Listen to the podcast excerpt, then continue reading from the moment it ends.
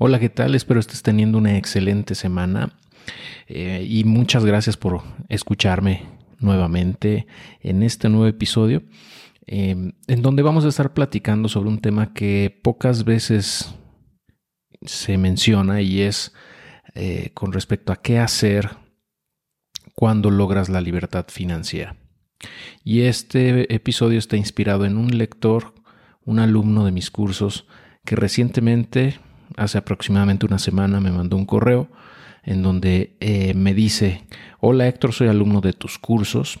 Gracias a ti y a tus consejos tanto de inversión como de vender en Amazon he alcanzado la libertad financiera.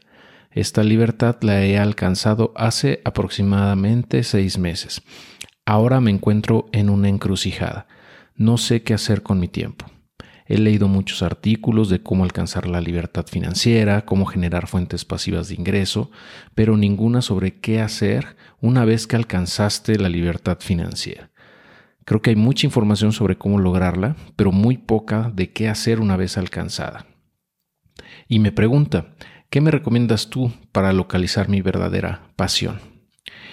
Saludos. Bueno, eh, pues primero que nada, eh, creo que hay que felicitar a este alumno mío de, mis cursos eh, por haberlo logrado. A mí siempre me encanta recibir correos en donde mencionan que han logrado su libertad financiera o que han renunciado finalmente al empleo que ya no les gustaba y que están ahora siguiendo eh, proyectos personales que, que les que les parecen más emocionantes y que eso es gracias a, en parte, ¿no? aunque sea en una pequeña parte, al contenido que yo genero. Eso siempre me da una gran satisfacción y este correo en específico me dejó pensando porque, pues es bien cierto, ¿no? Hay mucha información allá afuera de, de, qué es la libertad financiera, cómo generar fuentes de ingreso, cómo invertir, pero poco se habla de, bueno, y ya que estás ahí, ya que llegaste a, esa, a ese punto, en donde pues no tienes realmente que trabajar eh, para poder generar ingresos porque tienes eh, un capital suficientemente grande para poder vivir de los rendimientos que genera. Eh, o bien, y o más bien, tienes múltiples fuentes de ingreso que te generan pues un flujo mensual de forma semipasiva o pasiva que eh, pues te permite realmente tener esa libertad de movilidad y de tiempo que no necesitas ir a un empleo, no necesitas un trabajo formal, digámoslo así, y que puedes vivir bajo tus propios términos. Y ah, pues en general yo creo que es una parte que todos buscamos eh, eventualmente cuando ya empiezas a, meterte este rollo pues obviamente es un objetivo es algo que tú quieres lograr y eh, a veces parece inalcanzable pero es muy viable y justo este es un ejemplo no es una persona que sigue el contenido que tengo que ha seguido los consejos que le he dado o le doy a la comunidad y eventualmente llegó a ese punto. No sé la verdad cuánto tiempo tenga esta persona, ni siquiera sé su nombre, ¿no? Eh, cuánto, cuánto, tiempo tenga, eh, pues, en este camino, ¿no? Pero hace seis meses menciona que ha logrado esa libertad. Entonces, y, esto de, ¿y ahora qué hago? Porque, así es, ¿y ahora qué hago con mi tiempo? Eh, es, es, es importante, es un lujo realmente el tener la posibilidad de elegir qué hacer con tu tiempo. Es algo que una minúscula parte de la población puede hacer. Eh, y bueno, primero que nada yo creo que eh, para poder, o sea, él menciona, bueno, ¿qué me, ¿qué me recomiendas para localizar mi verdadera pasión? Pues yo creo que eh, para poder encontrarla, o sea, realmente no es como he mencionado en otras ocasiones, tu, tu, verdadera pasión no es algo que está por ahí escondido, ¿no? En algún rincón de tu casa o, te vas a encontrar en la calle caminando. Realmente es un proceso de autodescubrimiento. O sea, no hay un método, vamos, no hay una metodología específica para poder encontrar tu pasión, ¿no? Realmente, ¿no? Yo creo que todo surge de tu autoconocimiento, eh, como he mencionado. Si en la medida en la que nos conocemos mejor, sabemos cuáles son las cosas que nos motivan realmente, cuáles son son las cosas que nos, eh, nos dan eh, satisfacción personal y nos llenan, nos, realmente nos hacen eh, sentirnos autorrealizados, que en la pirámide de Maslow, pues es el último piquito de hasta arriba, recordarás esta pirámide donde empieza con las necesidades básicas, luego se va a cuestiones ya un poco más sociales, de aceptación, etcétera. Pero ya la última fase es la autorrealización. Entonces, yo creo que aquí ya podríamos entrar en términos más filosóficos, ¿no? Incluso de qué realmente qué, qué, qué significado tiene nuestra existencia y cómo queremos ser recordados, cómo queremos trascender en este plano existencial, ¿no? Porque al final de cuentas el dinero, eh, pues una vez que ya deja de ser la prioridad porque tienes suficiente o, has llegado al, objetivo que tú tienes eh, como tal y, que eh, pues no te motiva tanto continuar incrementándolo, ¿no? Llega un punto en el que pues ya llegas a lo mejor a una fase en donde pues ya uno, un millón o dos millones más en tu, en tu network o en tu valía o en tu capital total como riqueza, vamos, pues no hace mucha diferencia en realidad, ¿no? Ah, entonces em, es natural que empieces a, cuestionarte qué sigue. Yo creo que la, la, parte importante aquí es seguir haciendo cosas, ¿no? O sea, el, el no quedarte eh, pues estancado o, o en, una fase como de pasividad, ¿no? Yo creo que aquí en esta vida necesitamos tomar acción siempre. Eh, y en, pues, eh, incluso en caminos que insospechadamente nos pueden llevar a encontrar esa pasión o a esa, esas cuestiones que realmente nos importan, ¿no?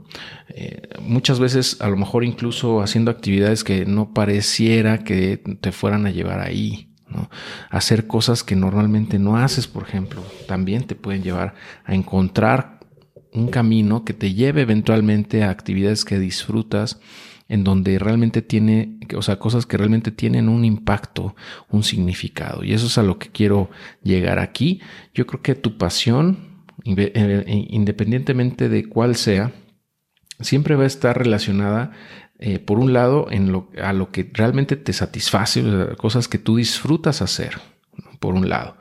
Y por el otro, cosas que, te, que le dan significado a tu existencia. O sea, normalmente eso está asociado con ayudar a otros o con mejorar la vida de los demás, con influir o, o de alguna manera eh, pues cambiar las vidas para bien de otras personas, ¿no? inspirar a otros, ayudarlos a resolver X o Y obstáculo o simplemente eh, tratar de guiarlos en, en, su camino o darles eh, ese pedacito de motivación o de incentivos o de, ánimos que les ayuden a dar el siguiente paso. En realidad yo pienso que todos eh, somos maestros de alguna manera y alumnos al mismo tiempo. Entonces, yo creo que como maestros, nuestro rol en la vida es facilitarle a la gente el camino, realmente, o sea, allanarles en la medida de lo posible el camino hacia donde tienen que llegar, ¿no? O, el camino al cual están destinados a, seguir, ¿no? Pero tratarles de ayudar a que el camino sea más fácil o eh, que lleguen más rápido ahí. y muchas veces eso se da de maneras insospechadas, como te digo. O sea, muchas veces eh, descubres cosas que, que, te llenan y que, que, a veces son haciendo otras actividades que no tienen nada que ver, ¿no? Por eso insisto mucho en seguir tomando acción, seguir eh, generando experiencias, o sea, teniendo experiencias distintas, eh, exponernos a círculos distintos de, personas, de actividades, de, conocimiento también. O sea, yo creo que mientras más sabes, puedes ir eh, teniendo acceso a, a más círculos sociales o a más círculos eh, de, personas que están interesadas en distintos temas. Entonces eso eventualmente de rebote te va a llegar seguramente algo que digas, ah, mira, esto realmente me llena, esto me, gusta. Y al final de cuentas eh, tu verdadera pasión como tal, pues no es algo fijo, ¿no? Eso va cambiando a través del tiempo, pero yo creo que lo más importante es disfrutar el proceso de... Es como la búsqueda búsqueda de la felicidad, ¿no? La felicidad en sí no es el fin último. Yo creo que la felicidad es lo que vamos experimentando en el camino. ¿no? Eh, esos momentos de alegría, de plenitud, de paz, de amor, ¿no? Son cosas que eventual, o sea, en, suma, es, eso es la felicidad. Es, eh, muchas veces es algo, o sea, no realmente no sabes cuándo eres feliz, más que, o sea, tal vez a posteriori, ¿no? En el momento te sientes muy contento y, eh, y tal vez dices, ah, qué bonito, eh, o sea, me siento bien, ¿no? Pero no estás pensando, ay, en ese momento soy feliz, ¿no? O sea, realmente es el proceso lo que hay que disfrutar. Igual como cuando ibas a llegar a la libertad financiera en el proceso, o sea, el disfrutar ese proceso está genial. Y una vez que llegas ahí, pues puedes seguir disfrutando el proceso de encontrar cosas que te apasionen, ¿no?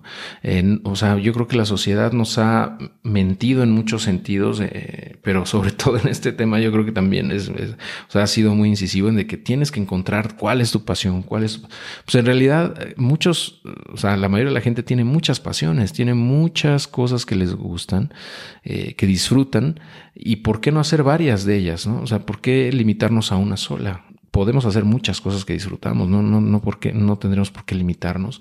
Y esas cosas las vamos a ir disfrutando y las vamos a ir descubriendo, mejor dicho, en el camino.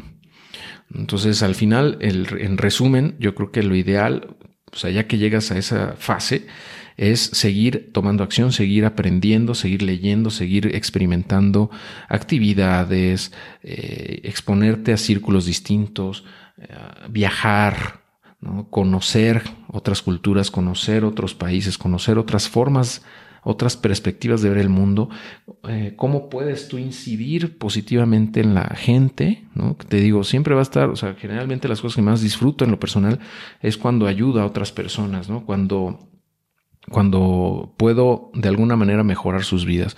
Y esas son las cosas que más me, me, me dan satisfacción, Ah, es la forma en la que yo siento que puedo trascender más y puedo impactar positivo, o sea, impactando positivamente a las vidas de otras personas, ¿no? Por eso hago este podcast, por eso hago contenidos, por eso hago cursos, etcétera, ¿no? O sea, eh, me, encanta, ¿no? Y aparte, bueno, genero ingresos, ¿no? También de eso, eventualmente, de alguna forma u otra, genero ingresos de ahí y, me gusta al mismo tiempo, ¿no? Eh, pero bueno, no, no quiero ser tan redundante en este episodio. Al final de cuentas, como les digo, pues es un proceso, es algo que vamos a seguir eh, aprendiendo, ¿no? Em, y bueno, para cerrar, nada más, creo que una, una, de, o sea, una, una corriente filosófica que me gusta mucho es el estoicismo. El estoicismo que tiene como, digamos, como padre fundador a Marco Aurelio, un emperador romano, que tiene un libro que realmente era su diario, en donde fue escribiendo pensamientos y todo esto.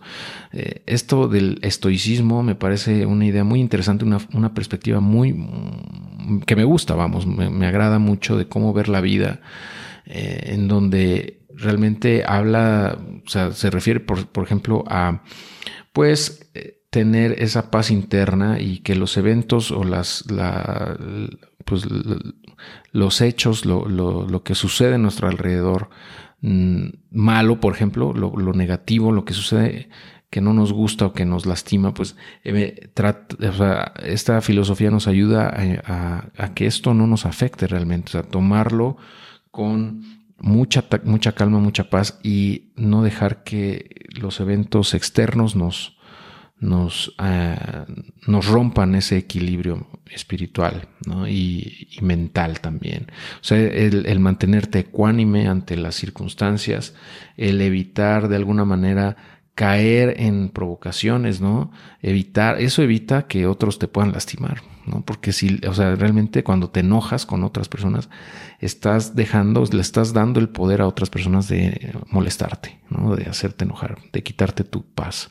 Y para todo este tema del estoicismo, creo que el mejor exponente actualmente es Ryan Holiday. Tiene varios libros y uno de ellos me gusta, que ya he mencionado y me gusta mucho es eh, El ego es el enemigo, ¿no? Eh, Digo es the enemy. Y también el otro que se llama The Obstacle is the Way, ¿no? El obstáculo es el camino. También tiene otro que se llama The Daily Stoic, eh, que no sé si está en español, pero básicamente es como el estoico diario, ¿no? Y pone, y, pues incluye 366 meditaciones en sabiduría, perseverancia y el arte de vivir. Em, al final de cuentas creo que eh, por ahí va. O sea, siento yo que el estoicismo es una forma de ver la vida que nos llena internamente y que permite que demos nuestro máximo potencial en este mundo. Em, me, parece muy interesante, lo voy a seguir explorando. Eh, también las meditaciones de Marco Aurelio creo que son, son indispensables y en general todo lo que puedas consumir de estoicismo eh, creo que te puede ayudar mucho, ¿no? Ya que estás en esta fase de, libertad financiera, creo que es algo que no te puede faltar en tu acervo, en tu, eh, digamos, en tu toolkit, ¿no? En tu, en tu cinturón de herramientas para enfrentar esta vida, para, pues más que enfrentar, hacerle frente y disfrutarla y eh, sacarle el mejor provecho, el mayor jugo posible a esta existencia, que, bueno, al final de cuentas, en algún punto nos vamos a ir de este plano pero lo importante es disfrutar el camino y ah, hacer lo que más nos, nos gusta, ¿no? Y que, nosotros disfrutamos el camino y al mismo tiempo tocamos positivamente la vida de otras personas. Creo que eso es, al final de cuentas, eh, algo de lo más importante que podemos hacer en este mundo, ¿no? Más allá del dinero, más allá de la fama, más allá de todo lo material, este punto creo que es muy, muy, muy, muy importante. Bueno, pues eh, te dejo con esta información. Espero que este episodio te haya parecido interesante. Es algo que nunca había hecho, ¿no? Hablar de qué hacer ya que llegas a la, libertad financiera, pero bueno, espero eh, que te resulte útil y a la persona que me escribió, pues felicidades nuevamente y espero que te resulte útil también. Eh, estamos en contacto la próxima semana, nos escuchamos, te deseo un excelente fin de semana. Como siempre, te mando un fuerte abrazo y muchas gracias por escucharme y hasta pronto.